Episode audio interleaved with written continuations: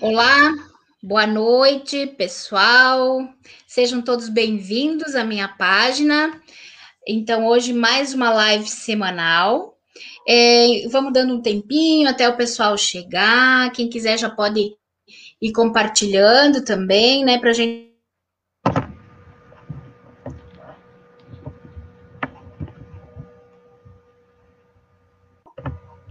Uh, tivemos uma estabilidade nos, nas internações, tivemos redução nas internações, então isso também nos anima, né? Graças aos últimos dias, né? A gente sabe que a questão de fechar o comércio, uh, de proibir, né, as aglomerações, é uma medida um pouco antipática, mas necessária, e nesse momento estamos colhendo os frutos, então, e podendo retomar gradativamente, ainda com limitações e com todos os cuidados, a voltar então a reabrir, seguindo os protocolos, né?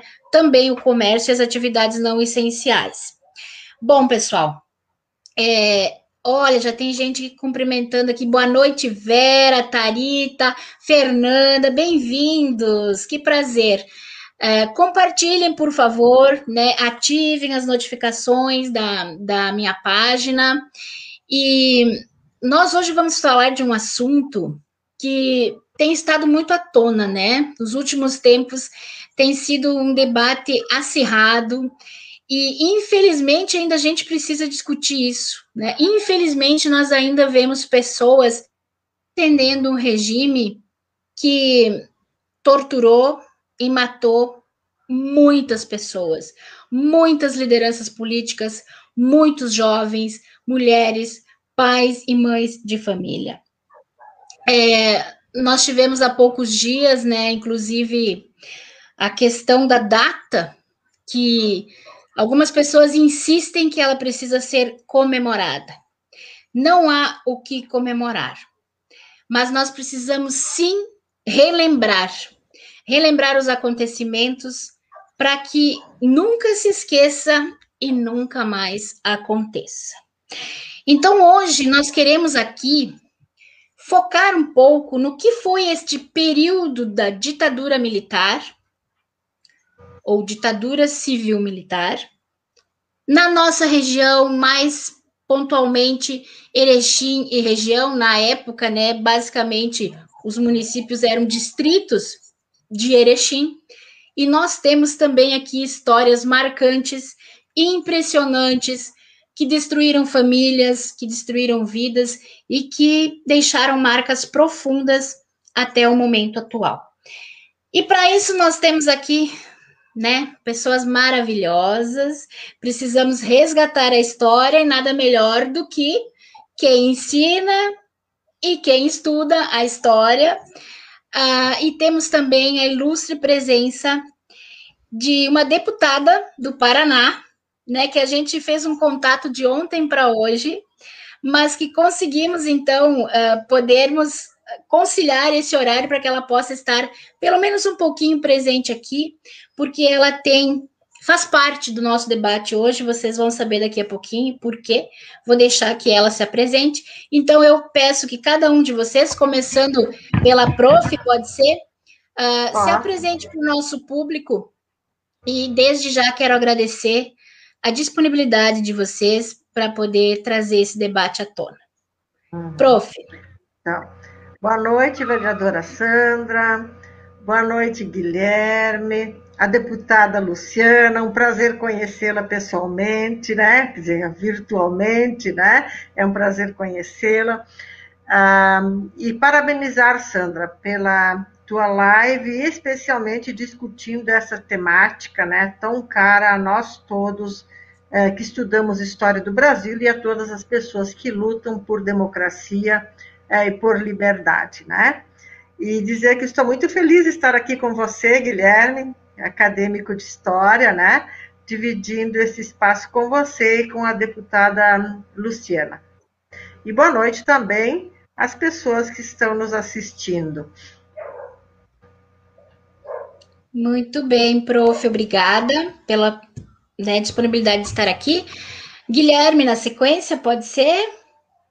Pode sim. Boa noite a todas e todos.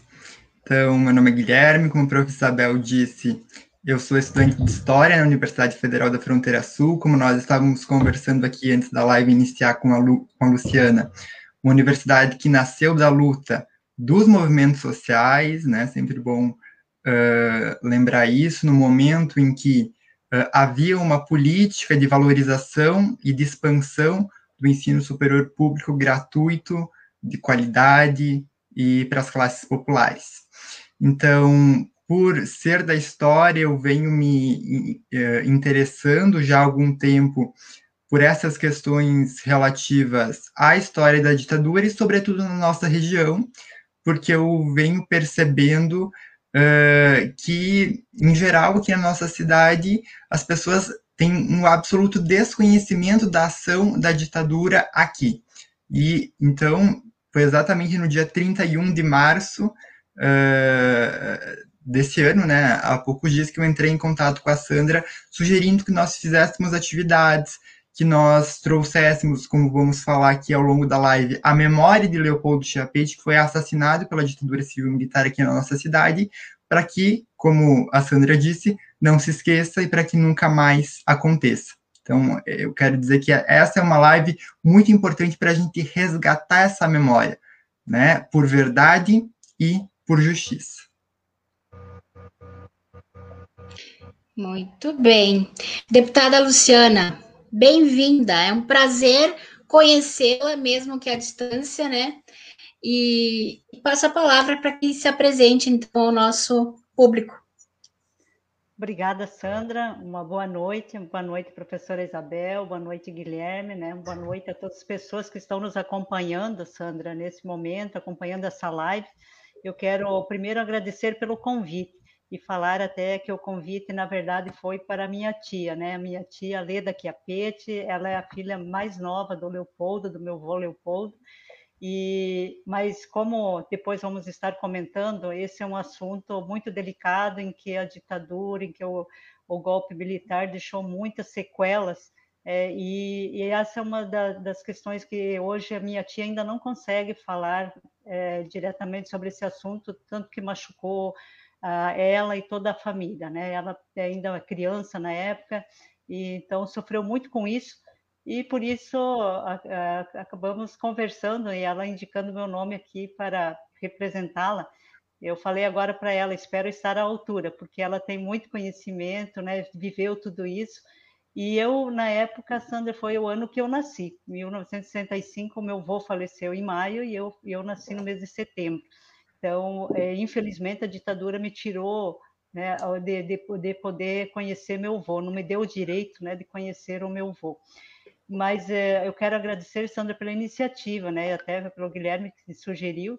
É, é importante a gente debatermos esse tema, até para que as pessoas possam conhecer que ditadura não se comemora, né, que isso, que nós precisamos aqui, sim, é, ter presente a memória de tantos e tantos brasileiros que infelizmente foram tiveram suas vidas ceifadas né, pela ditadura, enquanto eles só buscavam o espaço para todos nós, o, direi o direito de termos voz, termos vez e termos um Brasil melhor. É, então, eu quero agradecer. Eu, como você disse, Sandra, eu na verdade eu nasci em Mariano Moro, né? Sou ali do Rio Grande do Sul, é, mas vim para o Paraná com três anos de idade e aqui no município de Francisco Beltrão, no sudoeste do Paraná.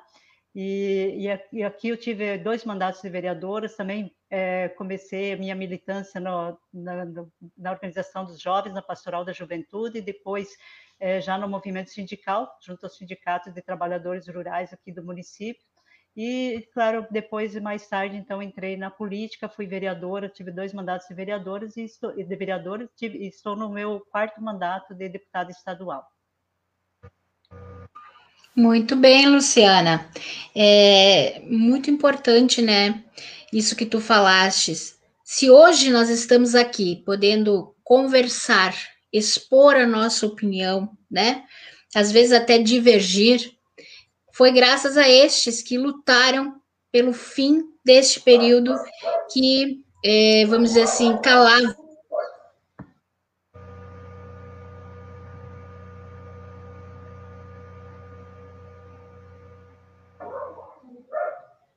Sandra travou um pouquinho, vamos é. ver se volta.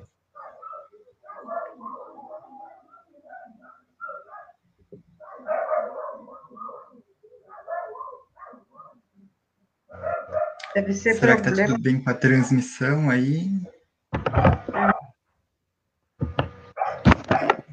Deve ser com a internet dela, né, Guilherme? Sim. Se o pessoal que está assistindo puder comentar se continua nos escutando, a gente uh, pode continuar. É, deixa eu. Vou ver com a Sandra aqui, avisar.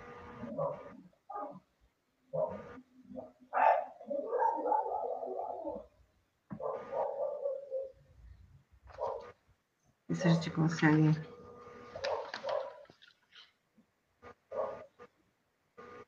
Talvez tenha é, caído. O André todo... Ribeiro disse que estão uh, escutando, então, enquanto uh, a Sandra não volta, a gente, a gente pode ir continuando.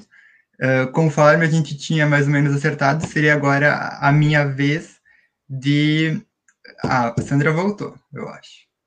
Voltou. Pessoal, isso aí. Desculpa, eu acho que deu uma congelada aqui, a internet travou.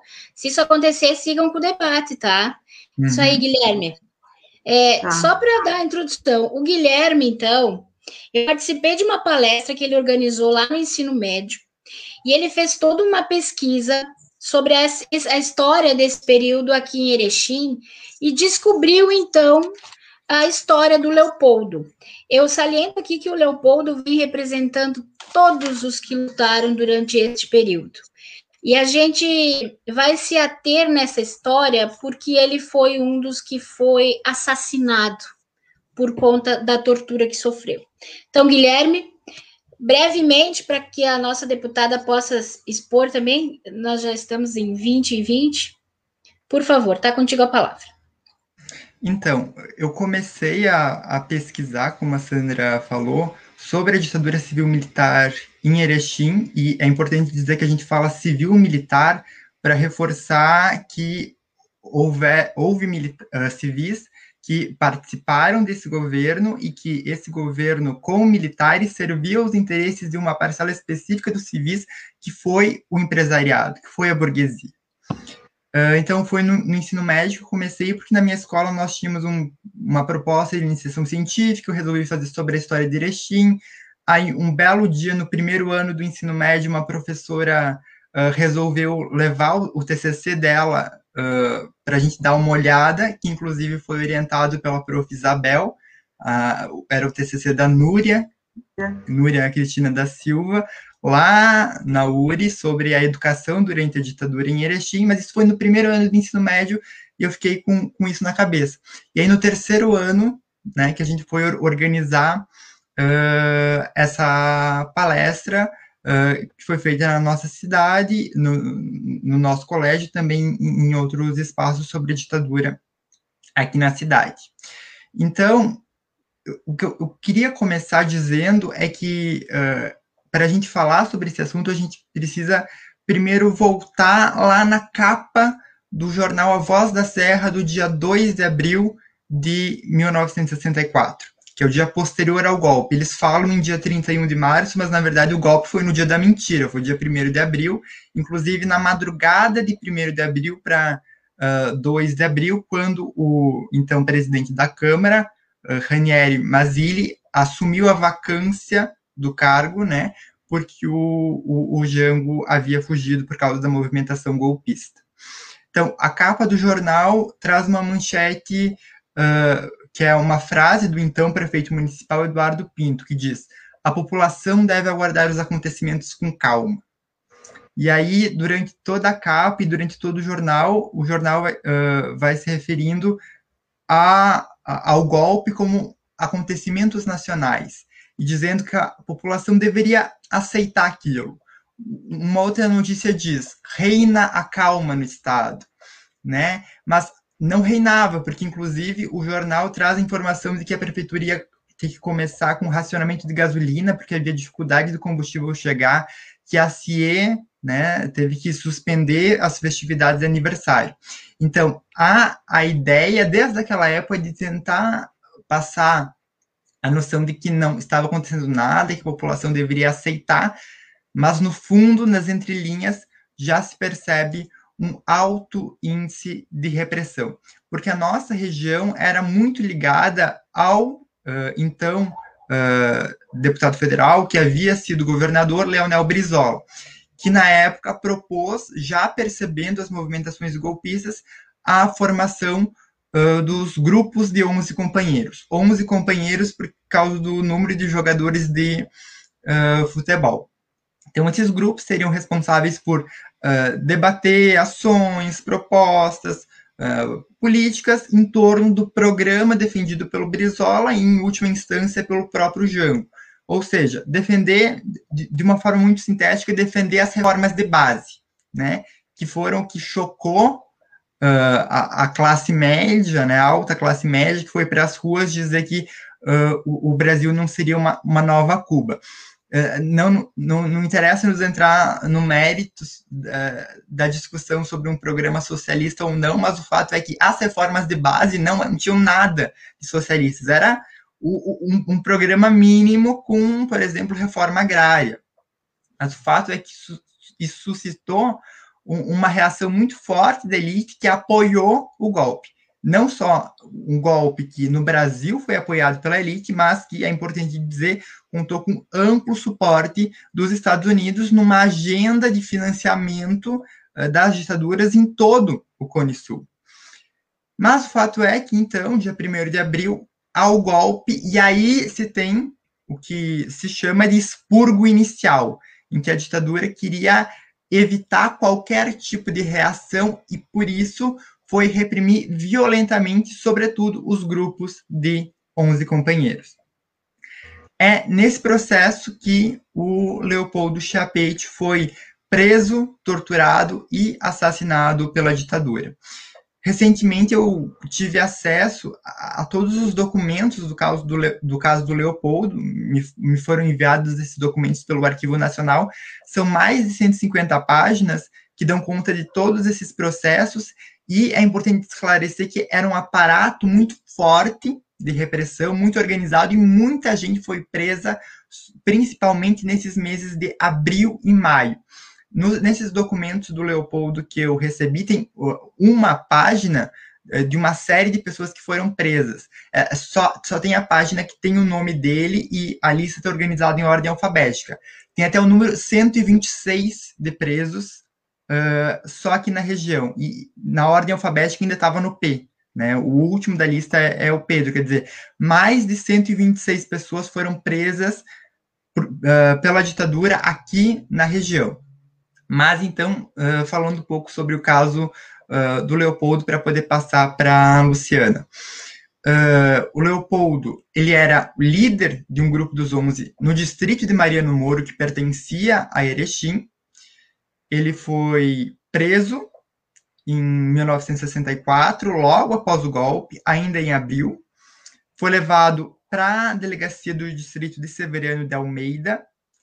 Uh, lá, e em Erechim sofreu torturas perpetradas pelo Estado brasileiro. Em decorrência das torturas, teve que ser hospitalizado no, no hospital aqui da cidade, o Santa Terezinha.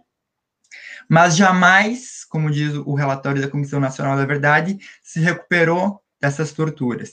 E, como concluiu também o relatório da Comissão Nacional da Verdade, feito em 2014, no governo Dilma, eh, ele morreu em 1965, em maio, em decorrência das torturas que ele sofreu em decorrência da repressão.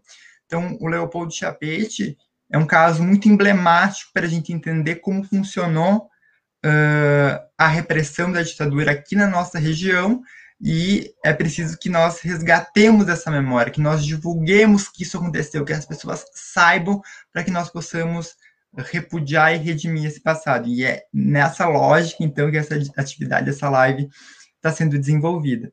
E aí, como a Sandra propôs, eu já queria passar a palavra para a Luciana, para escutar o que ela tem a nos dizer como familiar, como neta do Leopoldo Chapete. Contigo, Luciana.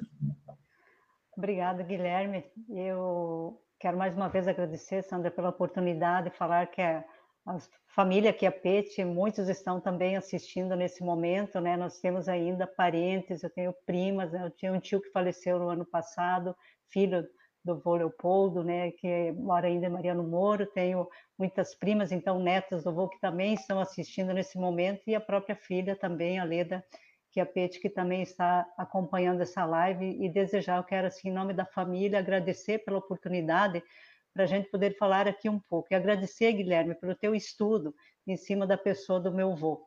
Eu quero dizer que quando a gente, quando eu cresci, ou seja, quando desde criança, eu ouvia meus pais falar muito pouco sobre partidos porque eles tinham muito medo, eles sofreram, porque não foi só, além do meu avô ter sido preso, torturado e ter sido morto por causa da, da ditadura, por causa do golpe, ainda assim a família toda ficou sofrendo ameaças, né? E isso, até depois da morte do meu avô, é, tinha crianças pequenas, né? Meu avô tinha além da Leda, nós tínhamos mais dois, eu tinha mais dois tios, né? O Odd e o Enio, que também eram crianças pequenas, eram de menores, de menor de idade, e, e, isso fez, claro, a minha avó sofreu muito, sofreu com tudo o que aconteceu, e ficou muito doente, então, é, quando, quando meu avô é, foi preso, e teve toda essa história já contada pelo Guilherme, além da, da tortura sofrida na, na, prisão, ele não, nunca conseguiu mais se recuperar, ele saiu da cadeia até porque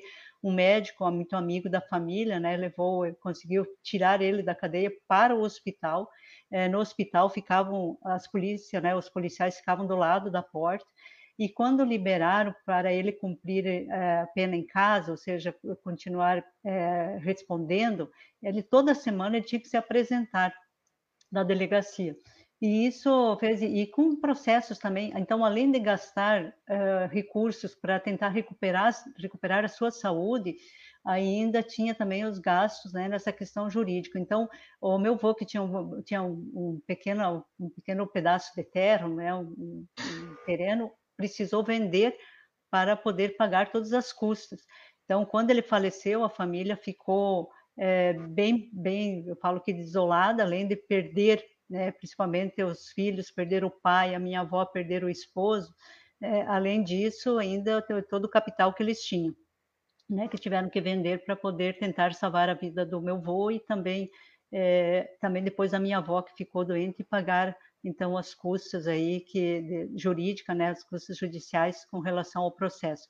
Então, eu quero agradecer em nome da família por lembrar do avô, da sua história, dizer aqui, Guilherme, que meu avô, eu também, eu falei no início, né, a ditadura não me, não me deixou conhecer meu avô, mas, é, mas eu quero dizer para ti que a história que eu sempre ouvi dos meus pais, e por muito tempo, então, eles tinham medo de falar de política ou de partidos políticos, é, eles sempre contaram, e por parte da, minha, da meus tios, das minhas tias, é que o avô sempre foi uma pessoa do bem, sempre foi uma pessoa que lutou muito, foi balseiro no, no, município de Mariano, é, o, o, meu avô, além de agricultor, é, e também por 12 anos foi subprefeito, que na época existia né, o subprefeito, então ele era subprefeito no Mariano Moro, e também foi subdelegado por 12 anos, então ele era uma pessoa vista e respeitada por todos.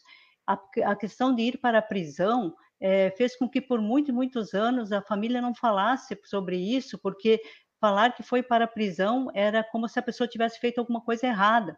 Então, as pessoas tinham medo de falar, a família tinha muito medo de falar. Eu mesmo só fui entender isso depois, já de, de adulta, né, o que, que era, o que, que foi realmente a ditadura, né, o que, que aconteceu com, com o Leopoldo. É, então, depois de adulta é que fui entender melhor tudo isso que aconteceu.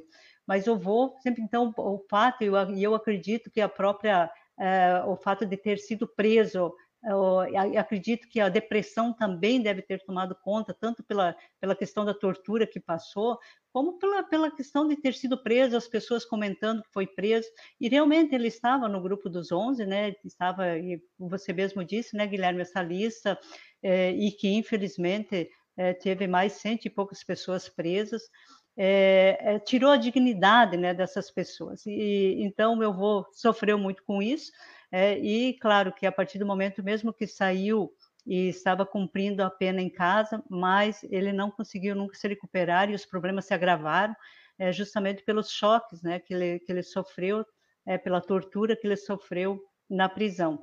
Então, é, quando, quando a gente lembra, quando a gente fala do vô Leopoldo, toda a família, e quando a gente conversa, né, a professora Isabel, que é de uma família muito conhecida, que era muito amigas também né, da, dos Chiapete, é, a, gente sabe que sempre todo mundo fala do vô como realmente uma pessoa do bem, né, uma pessoa que fazia muito pelo município. E ele realmente liderado né, na época pelo Leonel Brizola, né, deputado federal na época, criou esse, o grupo dos 11 no final de 63, e eu vou entendendo que realmente ele também devia fazer a sua parte aqui, que lutavam na época já pela questão de uma reforma agrária, de uma reforma urbana, é, e o vô, então, nesse momento, estava também fazendo a sua parte. E, infelizmente, né, com a ditadura, ceifou a vida do meu avô muito cedo. É, uhum. E, com certeza, ele teria feito muito é, pelo Rio Grande do Sul e pelo nosso país é, infelizmente não foi possível dar, ter, dar continuidade a esse trabalho. E como a minha tia Aleda sempre comenta, né, não, ninguém consegue descrever a dor é, de uma família né, que você vê, é, como no caso dela, o pai sendo preso, é, depois vendo o pai praticamente desfigurado por todo o processo que passou, é, e você, essa é uma questão que ninguém esquece. Então, quem fala em ditadura, quem defende a ditadura, realmente é quem nunca, nunca pensou, nunca leu a história, nunca ouviu o que realmente aconteceu né, com todos os nossos brasileiros, brasileiras. É, nós tivemos muitas, eu falo, muitas famílias é, onde foram totalmente destruídas, é, crianças que, que cresceram sem os pais, é, é, os pais que não, nunca mais encontraram os filhos, muitos desaparecidos. Nessa época desapareceram muitos professores, artistas, agricultores, é, muitas pessoas que desapareceram e que até hoje não se, não se sabe o que aconteceu de fato, né? nunca mais foram encontrados. Mas ninguém consegue, de, da família que passou por isso, ninguém consegue descrever a dor né, que realmente a família sente. Então, é, nesse momento, eu quero, assim, em nome da nossa família, né, mais uma vez, assim, agradecer por, por esse reconhecimento, né, de, desse trabalho importante que meu avô já fez na época, que era buscando um Brasil melhor, um Brasil mais justo, mais humano, um Brasil igualitário. Uhum.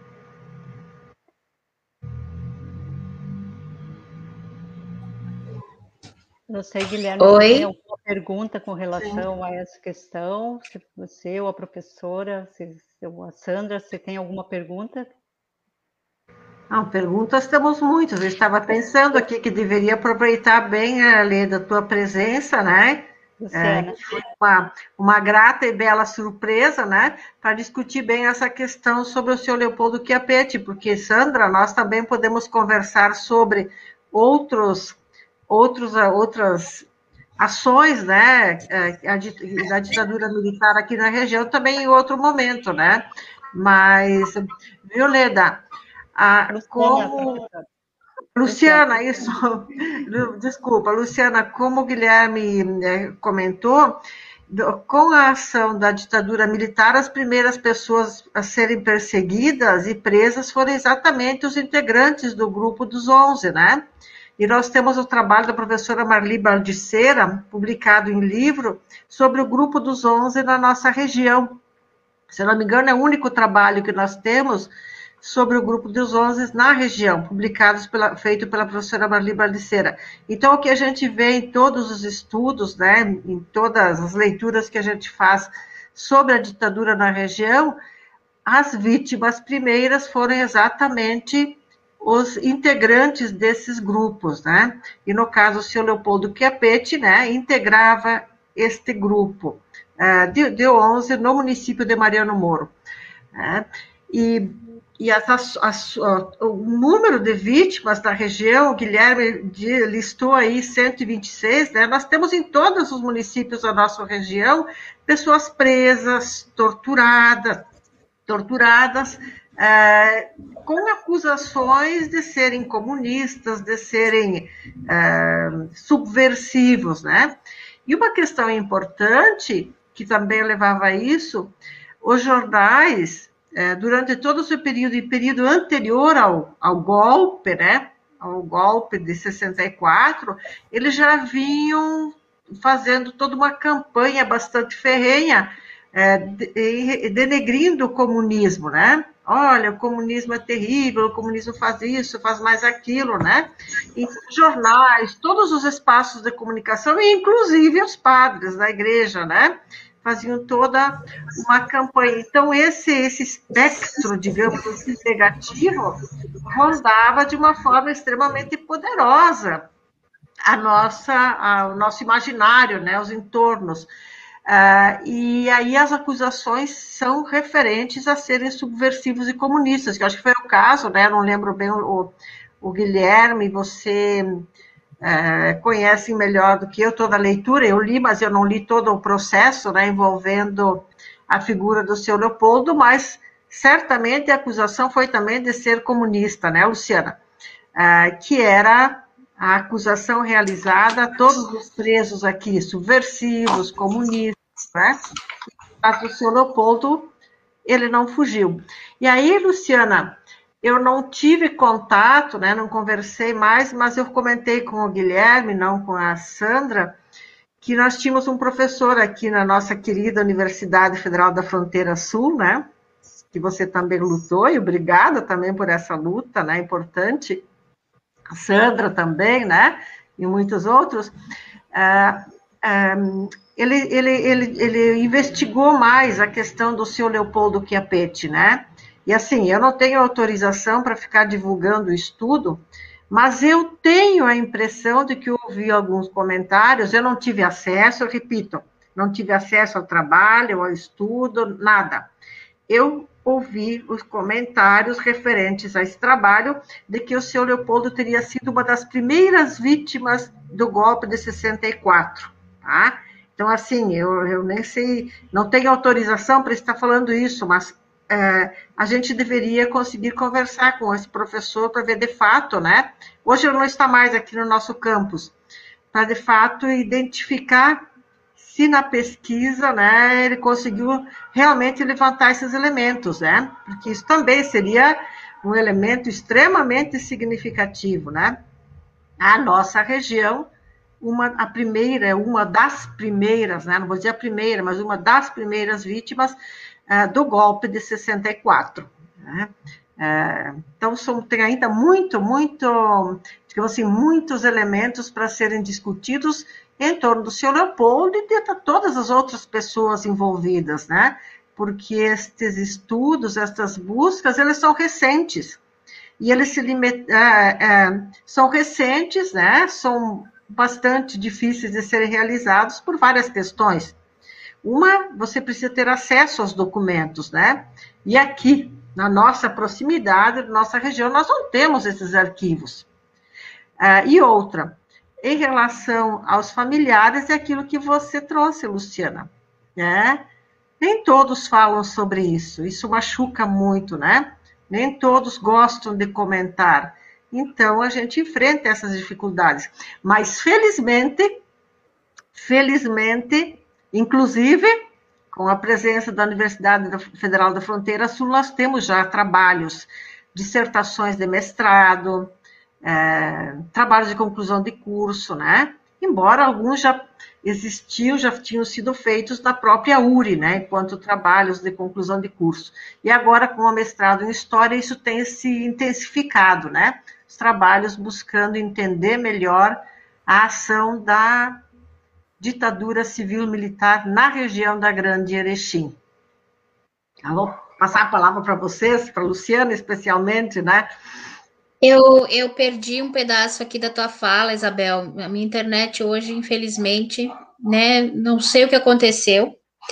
É, mas eu, vocês sigam o debate. Eu, eu, sei que a Luciana precisa sair, tu queres uh, complementar algo na tua fala. Desde já, fica aqui o convite, a provocação para que a gente volte, né?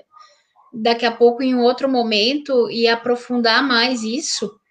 Uh, com certeza temos inúmeras histórias e quem sabe essa coragem de falar sobre isso motive também familiares de outras vítimas, de outras pessoas que sofreram também a perseguição, né, que foram presas, enfim, é importante a gente fazer esse resgate.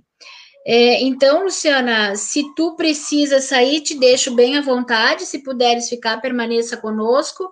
é, sei que tu tens teus compromissos, mas se for o caso, então eu passo a palavra para você, quiseres complementar algo também da fala da prof. Isabel. Obrigada, obrigada, Sandra. É, eu, realmente o que a professora Isabel coloca é muito importante. Nós precisamos resgatar todos os elementos, tudo aquilo que tem ainda na história, porque senão vai se perdendo, né? Muitas coisas vão sumindo. Inclusive, quando a gente fala a própria história do meu avô, na nossa família também, hoje a gente não tem mais muitas, muitas coisas guardadas, né? Então, por isso que é importante o que tem, essas pesquisas que foram feitas. É, eu fiquei muito interessada, inclusive, de conversar com o professor, né? Eu acho bem importante se tiver o contato dele, gostaria de ter uhum, o contato, uhum. para que a gente possa aprofundar ainda mais um pouco o, o que realmente, qual foi a atuação é, real do vô. Uhum. Nós sabemos que na época, embora criado é, no final de 63, o grupo dos 11, mas, é, mas já em, em 64, em 64 ele já tinha 1.298 grupos, né, já tinham sido criados. Né? Então, isso significa que era muita gente já envolvida uhum. no, no, grupo uhum. dos 11, né, que formava uhum. o grupo dos 11. Então, uhum. é, é, bem, é bem importante né, a gente ter isso, saber realmente o que, que o grupo, num curto tempo, mas o que, que o grupo conseguiu construir, né, o que, que qual é a mensagem também que conseguiu deixar. A gente sabe do objetivo, mas o que, que realmente conseguiu deixar, o que conseguiu avançar. E eu quero deixar aqui o, o meu mandato, né, a minha pessoa também à disposição, Sandra, para que a gente possa, em outro momento, né, professora Isabel, Guilherme, em outro momento a gente possa, assim, continuar esse debate ou outros debates. Né, fico, fico à disposição, agradeço pela oportunidade. É, com certeza temos ainda muito a conhecer do que realmente foi uhum. a, essa ditadura cívico-militar né, no nosso país. Uhum. E também quantas e quantas pessoas que, infelizmente, né, quantas famílias aí destruídas por, pelo golpe. É, então, uhum. eu quero só terminar dizendo ditadura nunca mais. Tá? Muito obrigada pela Nossa. oportunidade. Um grande abraço a todas vocês. Obrigada. Um abraço. Muito obrigado, Luciana. E aí. Sandra, Obrigada, Luciana. Aproveito até agradecendo mais uma vez e mandar um abraço né, a todos que estão também nos acompanhando nesse momento e conhecendo um pouco mais a história do nosso país. Uhum. Viu, Luciana? Sandra, me, me, me, permite, antes também que a Luciana saia, eu acho que também é importante que vocês que têm mandato, né, deputada Luciana, deputada Sandra e outros mais, né, também estejam atentos a essa questão da preservação da, da memória, né, deste período porque nós temos muita documentação desaparecendo. Não, nós não as encontramos mais. Ah, então eu cito até um exemplo. Tinha um processo, um processo, né, dito crime, em que meu pai também estava envolvido e outras pessoas, né, lá de Mariano Moura, acusados também de comunistas, de subversivos. Ah, o processo existia, desapareceu. Ah, e a gente se pergunta, pô, mas como é que esses documentos desaparecem? E assim a gente sabe que muitos outros documentos têm desaparecido e, portanto, desaparece-se também com a memória deste período. Então, acho assim fundamental. A gente, enquanto sociedade civil, tem feito toda essa luta, e nós, dos campos, digamos assim, das ciências humanas, né, Guilherme? Também muito, mas é importante que os mandatos, né, que as pessoas que detêm mandatos, uh, também uh, preste atenção nessa luta, né? Para que esta memória não seja destruída, porque a partir do momento que ela for destruída, não teremos mais nada a discutir sobre este, este período, né? Então, só para uh, lembrar disso antes que você se retire, que foi um prazer tê-la conosco, né, Sandra Guilherme? Obrigada. Muito obrigada. bem, Isabel. Um abraço a vocês. Abraço, Nossa. Luciana. Obrigada. Um abraço. Muito bem. Prosseguimos aqui. Vocês me ouvem bem agora? Sim, estamos muito bem, Sam. Bom, é, eu não sei como vocês. A nossa dinâmica mudou um pouquinho aqui. É, eu gostaria de saber Uh, não sei se o Guilherme precisa complementar ainda um pouco essa história, o que ele tem a mais a falar, mas eu gostaria também de saber se nós tivemos outros nomes, outras figuras, né, aqui da região. Eu acho que é a prof. Isabel que vai falar mais sobre isso. Uh, não sei quem fala na sequência. Eu acho que eu posso pegar um gancho do que a prof. Isabel falou para depois a, a prof. falar sobre os outros casos que eu quero Bem, comentar é justamente. Lembrando que nós estamos já a 45 minutos, tá, gente? Podemos passar um pouquinho de uma hora, não faz mal. O pessoal está acompanhando, temos bastante gente aqui ao vivo. Depois, se der, eu dou uma pincelada no, nos comentários, eu estou expondo eles aqui na tela. Guilherme, é contigo então. Então, eu queria pegar um gancho do que a prof falou, que é justamente sobre políticas públicas de memória. E é preciso dizer que o que aconteceu uh, com o fim da ditadura no Brasil foi uma vergonha, porque o, o passado foi escondido, colocado para baixo do tapete. A lei da anistia uh, é vergonhosa porque ela coloca, a, através de uma interpretação duvidosa, os torturadores e os ditadores na impunidade.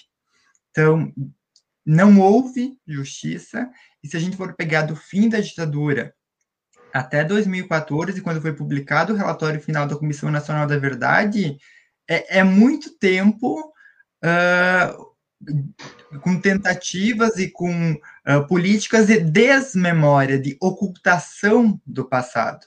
Né? Então, demorou muito, e é por isso, inclusive, que uh, a gente vê esses discursos vindo à tona, porque o passado ficou suspenso e o, o, a idolatria à ditadura não foi resolvida, o passado não foi resolvido, a gente tem problemas e traumas ainda uh, com, com esse passado, e é por isso que é importante justamente trazer tudo isso à tona.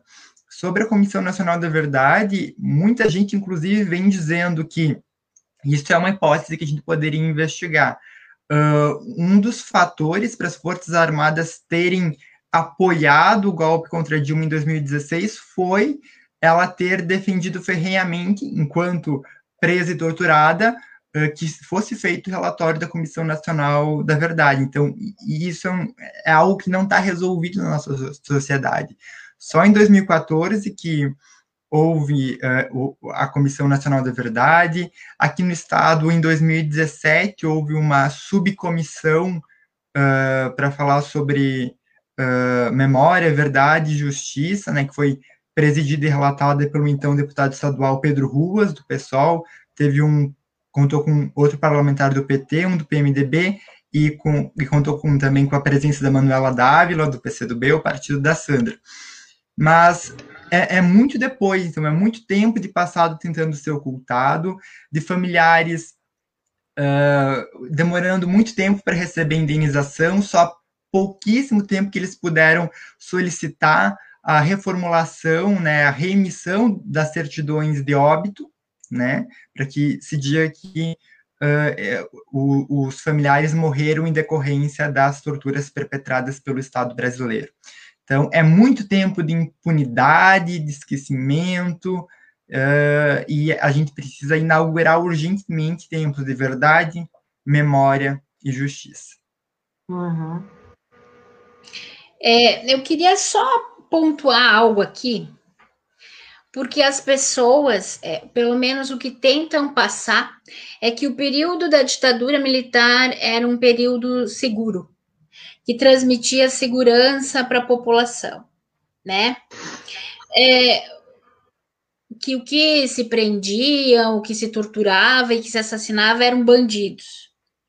Na verdade, gente, é, imaginem hoje uma ditadura militar. Qualquer tentativa de organização, qualquer manifestação contrária ao regime era imediatamente perseguido, preso, torturado para entregar aos amigos, né? Era uma forma de pressão, e a tortura era algo assim aterrorizante, né? Como o Guilherme falou, uhum. deixa marcas até hoje. A prova é a própria Leda, né? Que até hoje carrega as marcas e não consegue falar sobre o assunto, sobre tudo que aconteceu com o próprio pai.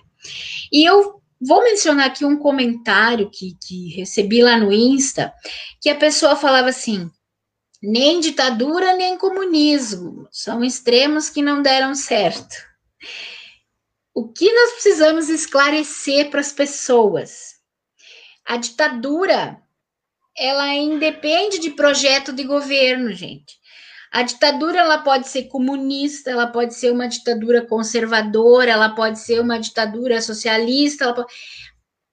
é, é, diferente de a ditadura. Você não pode escolher o projeto que você quer para o seu país. Não é pelo voto que você vai decidir qual o tipo de governo que você quer. É, é importante que isso fique claro. Né? E nós ainda temos sim espalhadas pelo mundo regimes ditatoriais, né? Seja de esquerda ou de direita, a ditadura não faz bem, não é bom, e nós não podemos uh, fazer parte disso. Nós não podemos falar daquilo que a gente não conhece na prática.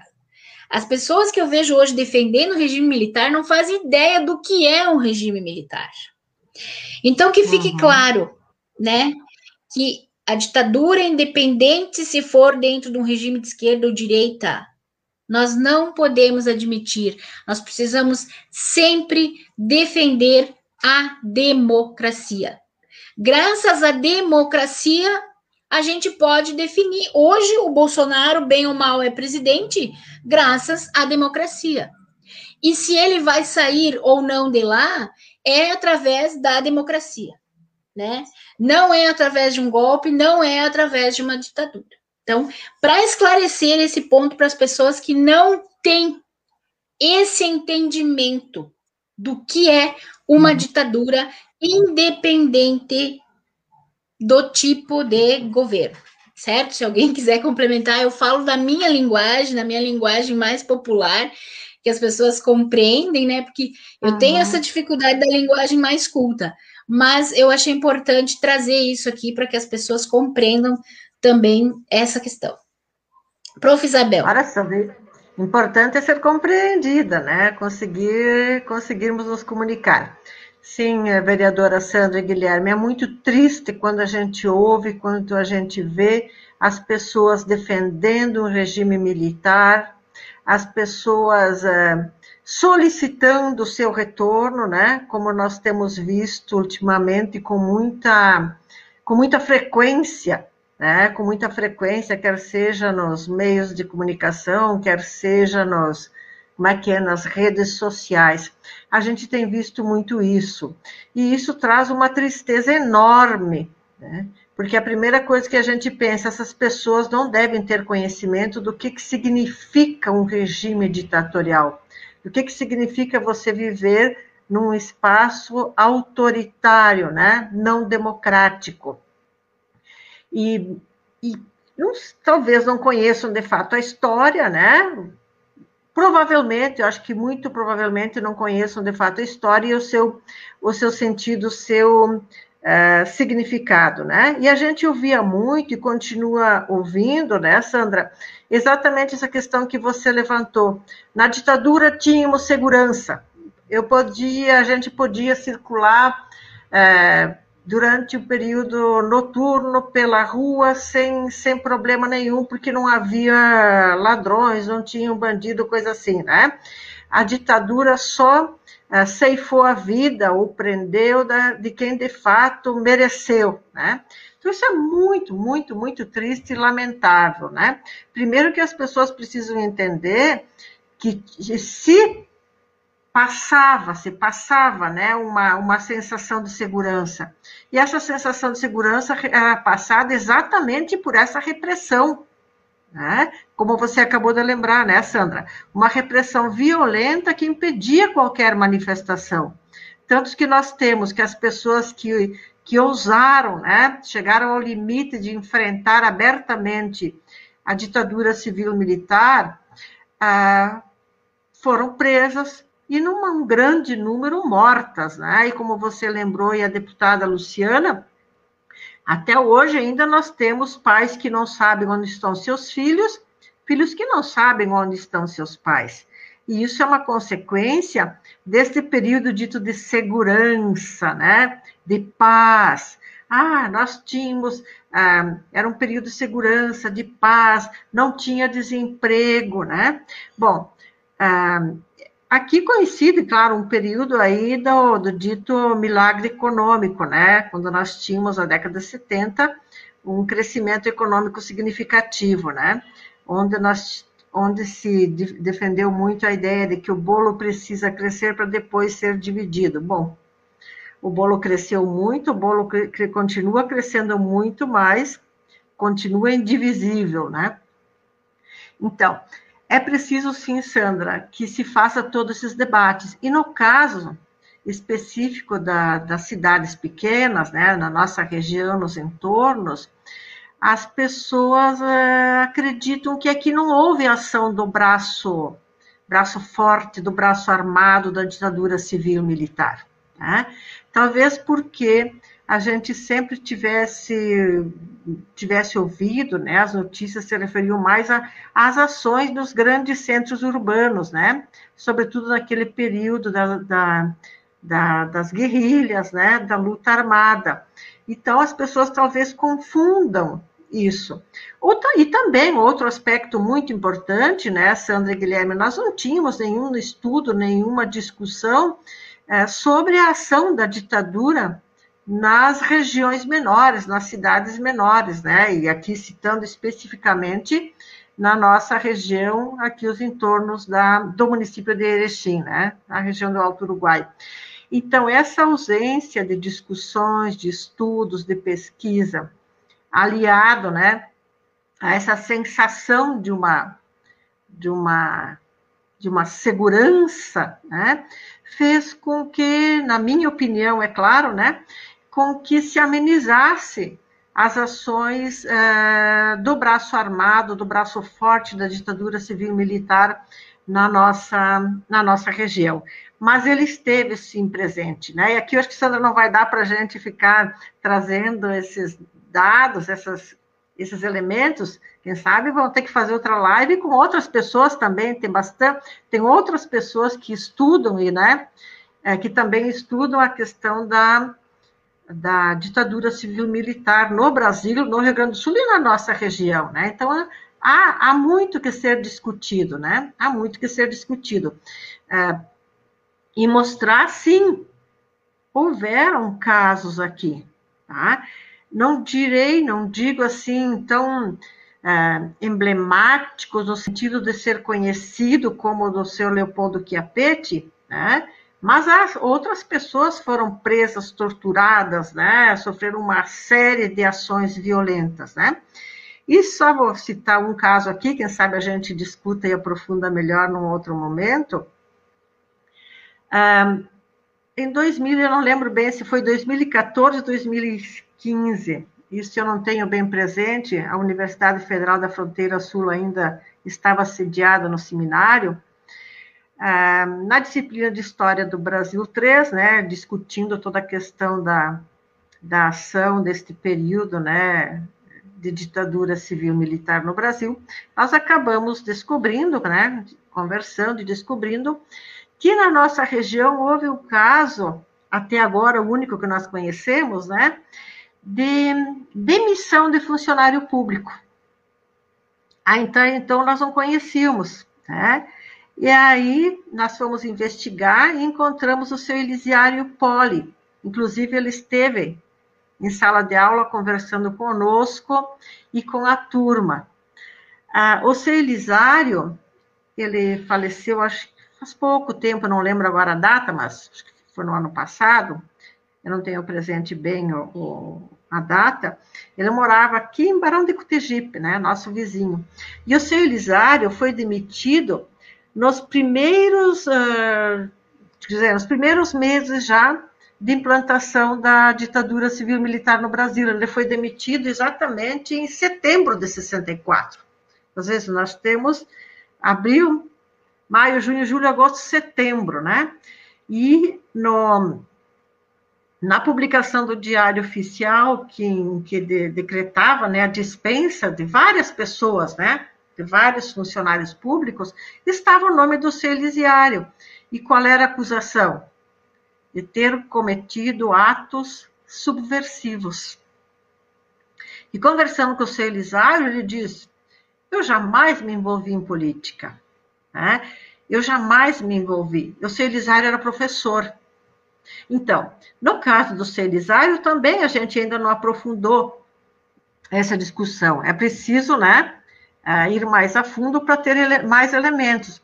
Mas, segundo o seu Elisário, isso foi, foi encrenquinhas, né, de já usar esse termo, né, é, pequenas desavenças é, com pessoas da comunidade. Nesse momento, o seu Elisário trabalhava no interior do município de Aratiba, na linha Jubaré.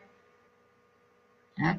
E ali, ele já tinha, ele foi, foi acusado, por exemplo, de roubar uma escada da escola, né? de pequenos roubos, assim, que ele conseguiu provar que não era verdade. A tão falada escada que havia sumido estava lá, né? Ele foi, é, ele foi é, é, é, né, André? Você lembra? Ele foi, ele foi inocentado na justiça por esses ditos, ditos roubos, né? Que ele não havia realizado, né? De, de jeito nenhum. E o seu Elisário, é, ele era um homem assim muito culto, ele dominava várias, vários idiomas, várias línguas, né? Porque ele fora seminarista e ele disse ter se dedicado de fato ao estudo, né? E ele começa a trabalhar em Agora eu não vou lembrar direito, não. Eu li 58. Então você veja, Sandra. Ele começa e 64 já foi demitido. Tá? E ele, ele é, diante de toda essa, digamos assim, desse mal-estar na comunidade, ele solicita sua transferência para o município de Erechim. Isso demorou um pouco, segundo ele, né? Quase um ano. Mas em 64 ele consegue ser transferido para atuar aqui na cidade de Erechim. E já em setembro ah, ele acaba sendo ah, sendo demitido, né? Então ah, ele diz eh, que 79, né? 1979 ele, é, ele, ele acaba sendo aposentado, mas ele não teve mais o direito de retornar à sala de aula, né? não teve mais esse direito. E ele carregava, né? Ah, carregava com ele assim uma, uma, uma sensação muito forte de injustiça, porque ele diz: eu não era afiliado a nenhum partido, não fiz nunca em torno da escola, a escola, nos seus entornos, na comunidade, ele diz que nunca defendeu partido político nenhum, nem A, nem B, nem C, né? Ah, e atribui a sua acusação em torno dele, que fora feita exatamente por, por, eh, por pessoas pertencentes à Arena, né? Aliança Renovadora Nacional, que era o partido defensor da ditadura, ele atribuiu a isso, né?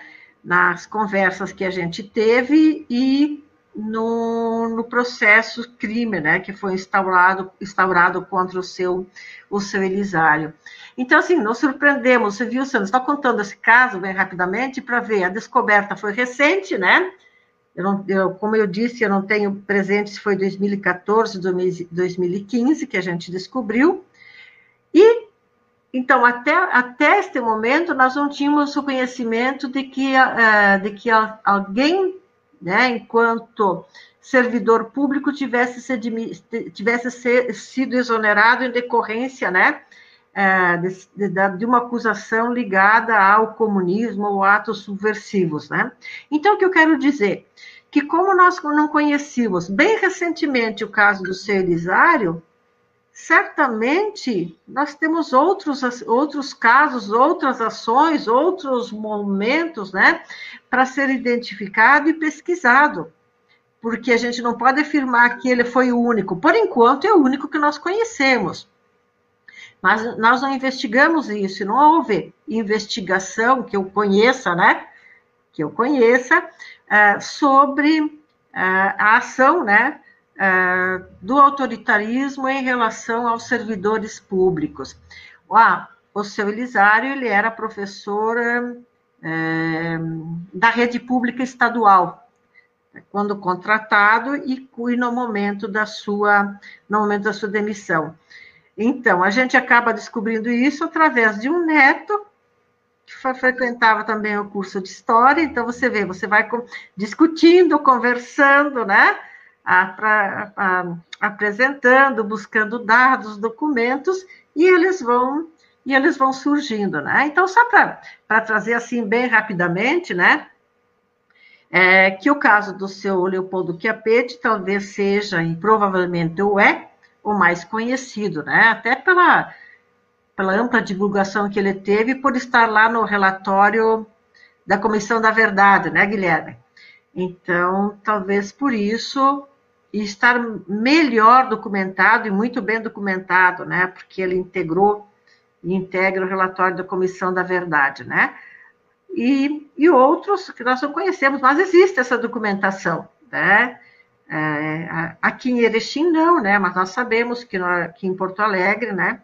Nós vamos encontrar uma, uma documentação significativa desse período, né? E certamente em outros espaços de, de memória também nós vamos encontrar ah, esses documentos referentes à nossa região, que precisa ser que precisa ser investigado, ser estudado, né?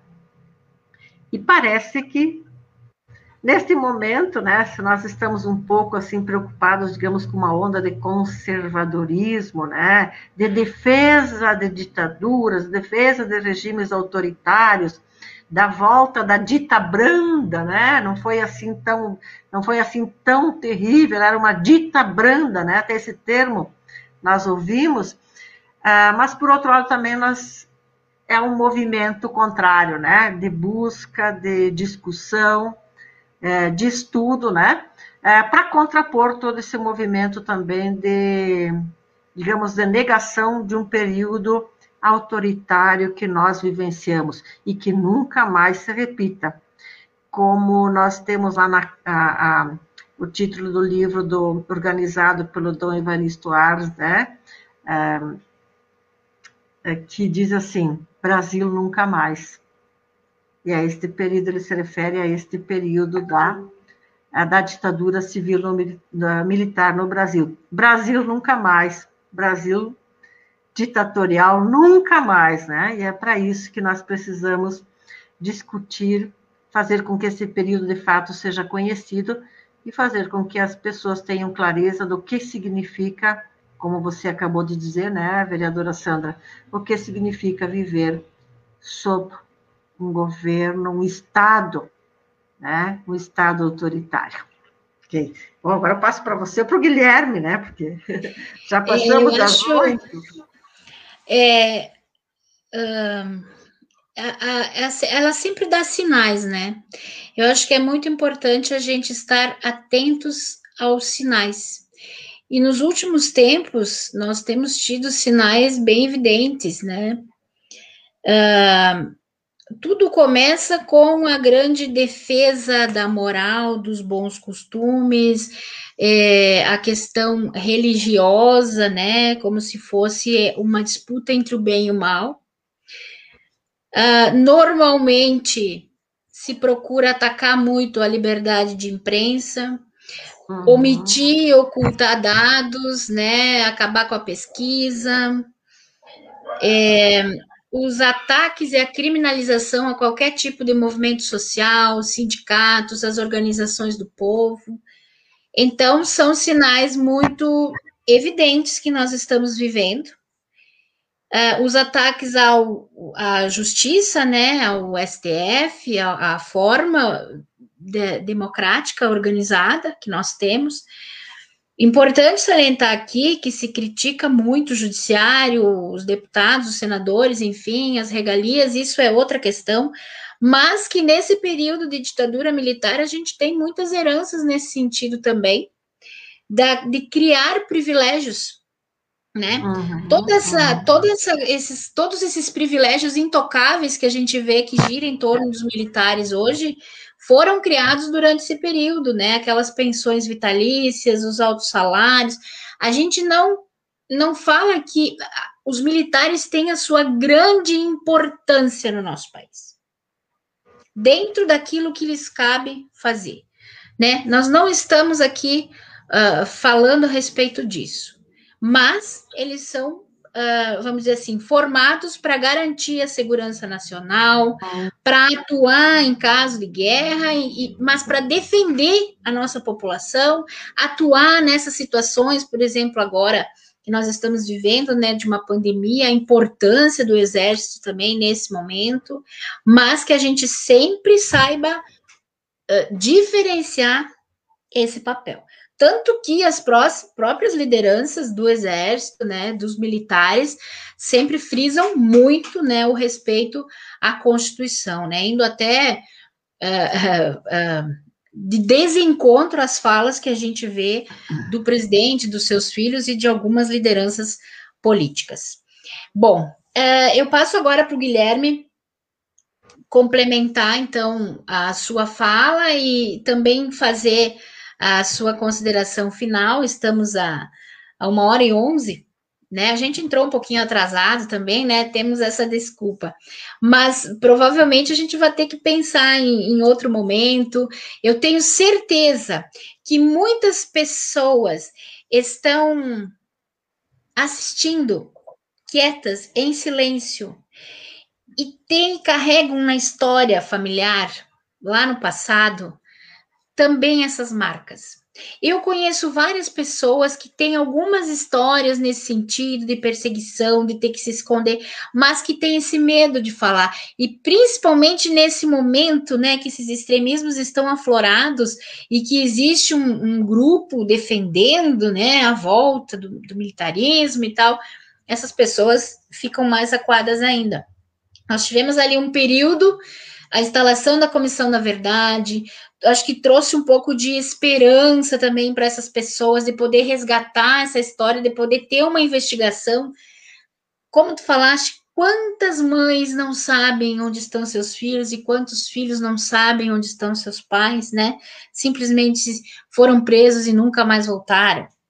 Então, uh, que fique claro que a gente esteja sempre atento a esses sinais e que a gente não alimente isso. Nós tivemos ontem um debate na Câmara de Vereadores também, puxando um pouco esse viés, e a presidente Ana uh, indicou o filme O Paciente.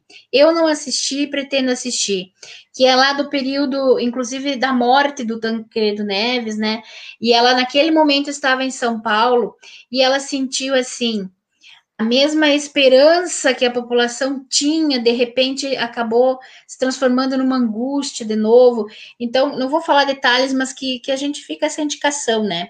E é bom perceber que a defesa da democracia perpassa o campo político de esquerda e direita, né? Que a, eh, a defesa da democracia ela é uma pauta comum eh, na grande maioria dos partidos, mas nós temos alguns grupos, né, que infelizmente, eu acho que não são nem partidos, são grupos de pessoas que ficam fazendo essa apologia e, e pedindo a volta da ditadura, muitas vezes sem saber o que de fato isso significa. É, temos muitos e muitos comentários, gente. Eu agradeço a cada um que está participando aqui. Uh, infelizmente, a gente não pode ler todos, né? Mas depois nós vamos uh, ler e curtir e responder a cada um. Então, Guilherme, eh, desde já quero te parabenizar, tá? Eh, jovem, eh, tocando nessa pauta, a gente sabe que quando a gente faz isso, a gente acaba se expondo também. Uh, vem os elogios e vem as críticas e vem os comentários idiotas. Eu falo idiotas porque tem alguns comentários que a gente tem que ignorar mesmo, né? Tu sabes, tu também já passou por isso, simplesmente pelo fato de ter abordado, ter feito esse estudo e ter virado notícia. Mas eu te digo assim: parabéns, siga firme, porque tu, assim como tantos outros, né, uh, nos dão aquela esperança de que nós temos quem vai seguir na luta ali na frente, na defesa da nossa democracia. Contigo, Gui. Obrigado, Sandra. Uh, já que você falou sobre os comentários, quero aproveitar para mandar um abraço para o Heitor Chiapete, Chiapete, uh, como a gente aprendeu aqui, uh, que é, é, bisneto do Leopoldo, entrou em contato comigo também, se colocando aí à disposição para o que fosse necessário. Então, fica aí o, o, o registro do Heitor Chiapetti. Vamos ler o comentário dele aqui, uhum. Guilherme. Pode ser, tá, tá, Pode tá tua cara, mas eu acho que é importante, né? Pelo parentesco, pela história. Uh, o Heitor, então, diz o seguinte: Leopoldo foi um líder político regional aliado a Leonel Brizola, uma pessoa trabalhadora, honesta e que foi vítima de um regime ditatorial. Que sua história sirva de exemplo para compreender o que foi a ditadura militar e valorizar a liberdade e a democracia. Concordo contigo, Heitor. Conte conosco aí. É isso. E eu estava pensando exatamente o que a gente está fazendo aqui tem tudo a ver com que um, um importante filósofo, que é o Walter Benjamin, que eu gosto muito, defende, que é pensar a história como uh, um, uma espécie de alerta em tempos de perigo. É isso que a gente está fazendo aqui, que a história nos sirva de alerta, né, com uma reminiscência que nos desperta para os perigos uh, do, do, que a gente pode uh, vir a sofrer. E o Walter Benjamin também diz que uh, na história, temos aí mais uma, uma familiar do Leopoldo Chiapetti, né, uma neta dele, muito bom ter vocês presentes aqui. E o Walter Benjamin diz que na história, o que a gente chama de estado de exceção, na verdade é a regra. E cabe a nós, seres humanos, construirmos um verdadeiro estado de exceção, que é aquele no qual esses horrores não serão mais uh, passíveis de repetição. Então, fica o convite para que todos nós e todas nós nos mobilizemos para que esse cenário seja construído, né? Para que nós nos mobilizemos para que seja para que sejam criadas condições materiais em que não possa mais existir a possibilidade de ditadura, para que a gente não precise mais viver sob esse medo. Outro intelectual, que é o Pulanzas, vai dizer que uh, o, o, modo de produção capitalista eh, tem diversos meios de exercer o poder do Estado. Um deles é essa democracia burguesa e limitada na qual a gente vive em determinados estágios, a pressão popular pode ser tão grande que uh, a elite, os setores dominantes se, se, possam se sentir pressionados a nos reprimir. E aí vem as ditaduras militares, as ditaduras fascistas. E é importante ter isso em mente uh, sempre. Uh, as ditaduras não são um desvio diferencial, não são algo decepcional. Elas fazem parte dessa realidade. Elas nascem da base material na qual a gente vive. E para isso que é importante transformá-la, é por isso que a gente precisa de políticas de memória. Uh, a prof. Isabel comentou sobre a dita branda, que é a, como a Folha de São Paulo se referiu uh, há alguns anos atrás uh, à ditadura, dizendo que, ao contrário das outras do Cone Sul, a, a, ditadura que não teria matado tantas pessoas. Né? Na Argentina, milhares de pessoas teriam sido mortas. Uh, na verdade, a ditadura matou muita gente aqui que uh, não foi identificada ainda a morte, muita gente foi desaparecida, muita gente não está nos números oficiais, houve muita repressão, e o essencial é entender que o aparato necessário para executar pessoas existia. existia né? Só aqui na região, centenas de pessoas foram presas, houve muita tortura, e, portanto, não foi branda. Né? Foi uma ditadura que, inclusive, contou com o apoio dos meios de comunicação, entre os quais o jornal Folha de São Paulo. Por isso, então, já para encaminhando para as conclusões, fica o convite, então, para que a gente continue promovendo atividades como essa, seja lives, seja pesquisas no âmbito acadêmico, trazer esse passado é muito importante a gente viveu décadas com políticas de desmemória, políticas de esquecimento, que queriam colocar para baixo do tapete todos aqueles uh, crimes que foram cometidos. Ditadores ficaram impunes, né? Sobre ditadores impunes, inclusive, fica aqui a, o, o convite, né? O pedido para que os, os prefeitos e vereadores de todas as cidades pensem em renomear uh, ruas e pontos dessas cidades que uh, homenageiem os ditadores. Né? A, a, gente teve em Porto Alegre o caso em que o, o que eu prefiro chamar de uh, Avenida da Legalidade, foi assim nomeada por iniciativa de alguns parlamentares, agora voltou a se chamar Avenida Castelo Branco. Quando uma avenida se chama Legalidade em um dia e no outro ela volta a se chamar Castelo Branco é porque tem algo de errado. E se tem algo de errado, a gente precisa agir. A gente precisa se postar firmemente contra, essa, contra a ditadura e contra aqueles que defendem a ditadura. Então, ditadura nunca mais, uh, memória, verdade, justiça. A gente viu muito tempo de ocultamento, agora é a hora que a gente precisa trazer tudo isso à tona para resistir, trazer reação a esses movimentos autoritários que tentam uh, por fim a essa democracia que, com todos os seus problemas, sendo limitada, sendo liberal, sendo burguesa, sendo uma democracia sem excessos, ainda é o terreno no qual a gente pode ter liberdade para lutar por mais direitos. Então, eu agradeço a Sandra pela disponibilidade em promover esse espaço, agradeço ao Prof. Isabel, tenho o maior orgulho de ser aluno da Prof. Isabel, que orientou muita gente em pesquisas sobre a ditadura. Agradeço vocês, agradeço todo mundo que uh, assistiu a nossa live. E é isso. Por memória, por verdade, por justiça, ditadura nunca mais, para que não se esqueça e para que nunca mais aconteça. Isso. Muito bem. Prof. Isabel, suas considerações finais, então. Ok. Então, ó, Guilherme, orgulho temos nós, os professores, professoras, educadores, educadoras, quando a gente tem, quando a gente vê os resultados lindos como você e outros mais, né? É, de um processo educativo, de uma discussão libertadora, de uma educação democrática e libertadora, né?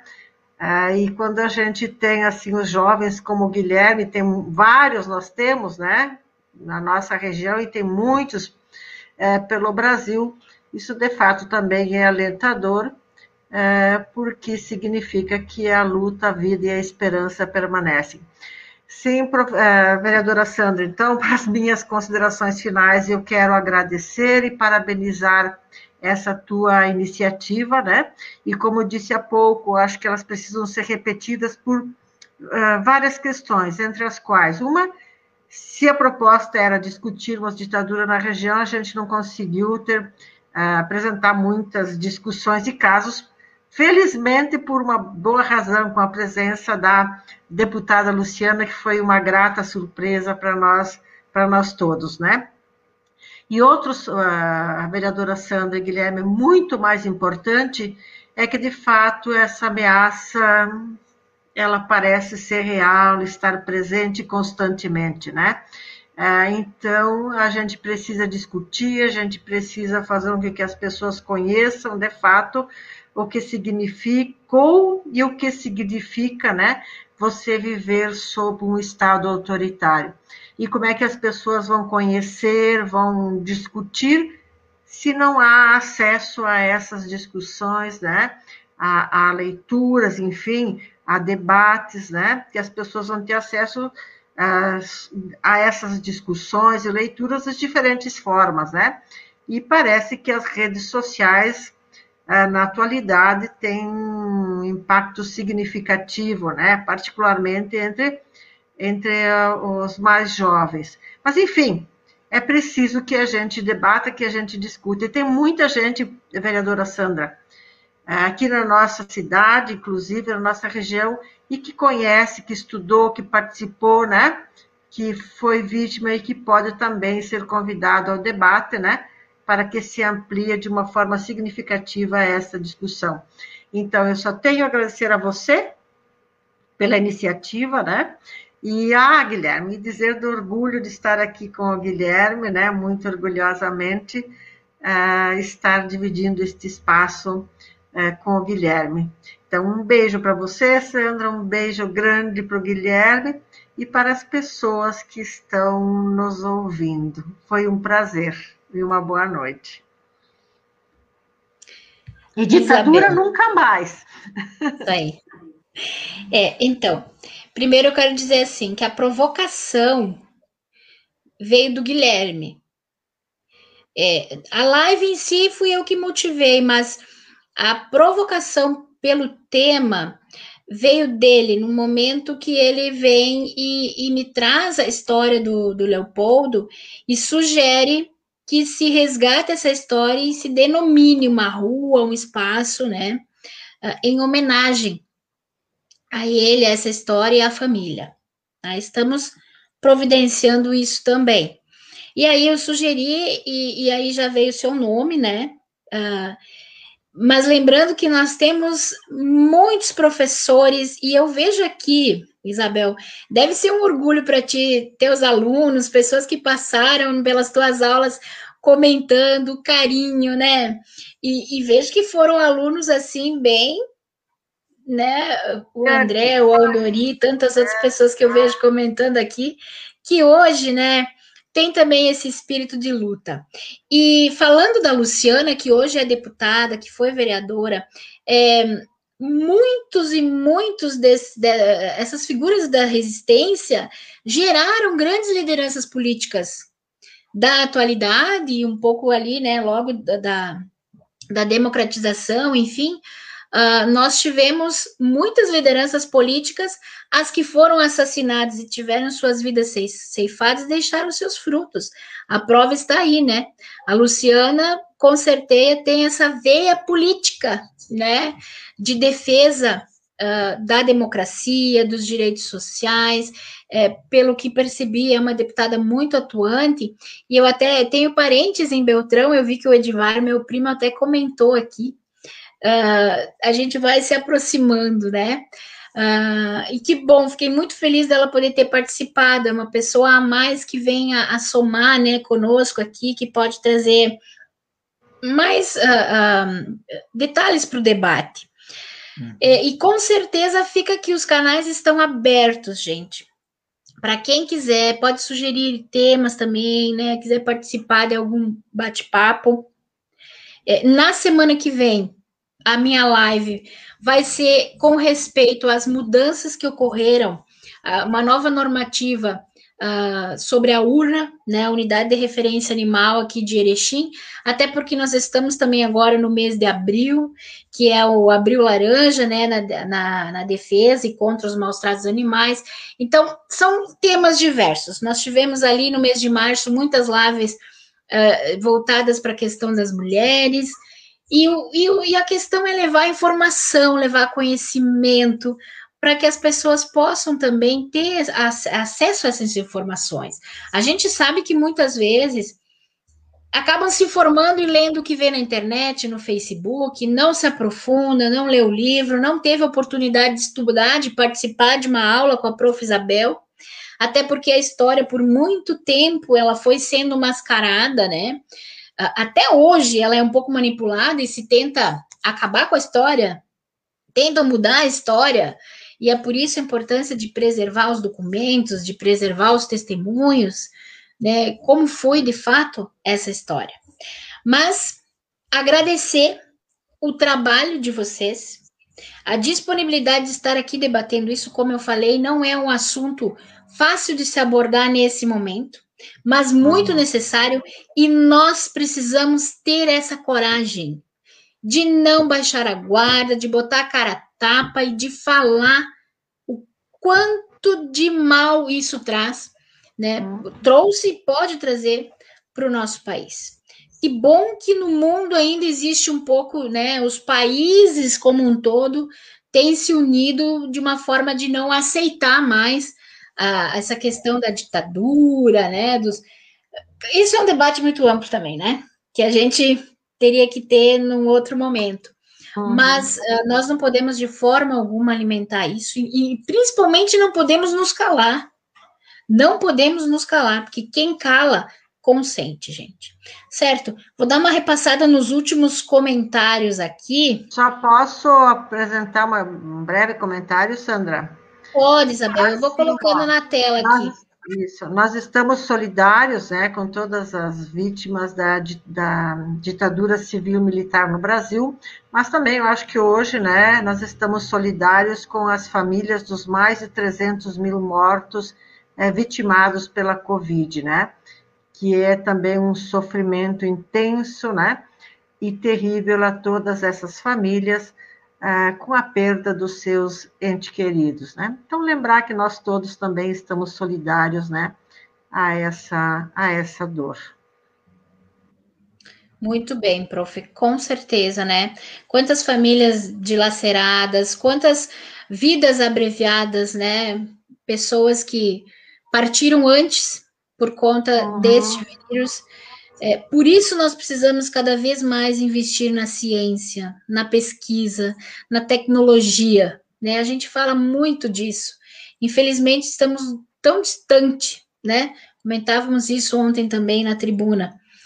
É, mas certamente, apesar de tudo, de não termos aí um, um, uma liderança central, né, uh, ao nosso modo, e, e, e, os prefeitos, os municípios estão uh, tentando contornar a situação. É uma pena que isso esteja ocorrendo nesse momento, que nós temos uma liderança tão insensível, né, às causas e à população brasileira.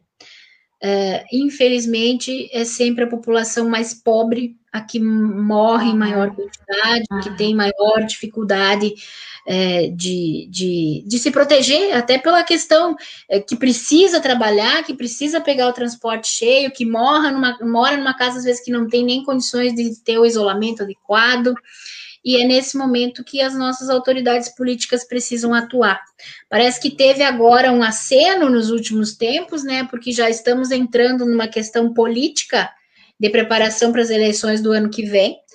Então, acho que algumas questões né, que, que foram tocadas nos últimos tempos, se tivessem sido. Uh, uh, essas iniciativas tivessem ocorrido há um ano atrás, quem sabe nós não teríamos hoje mais de 300 mil mortos, né?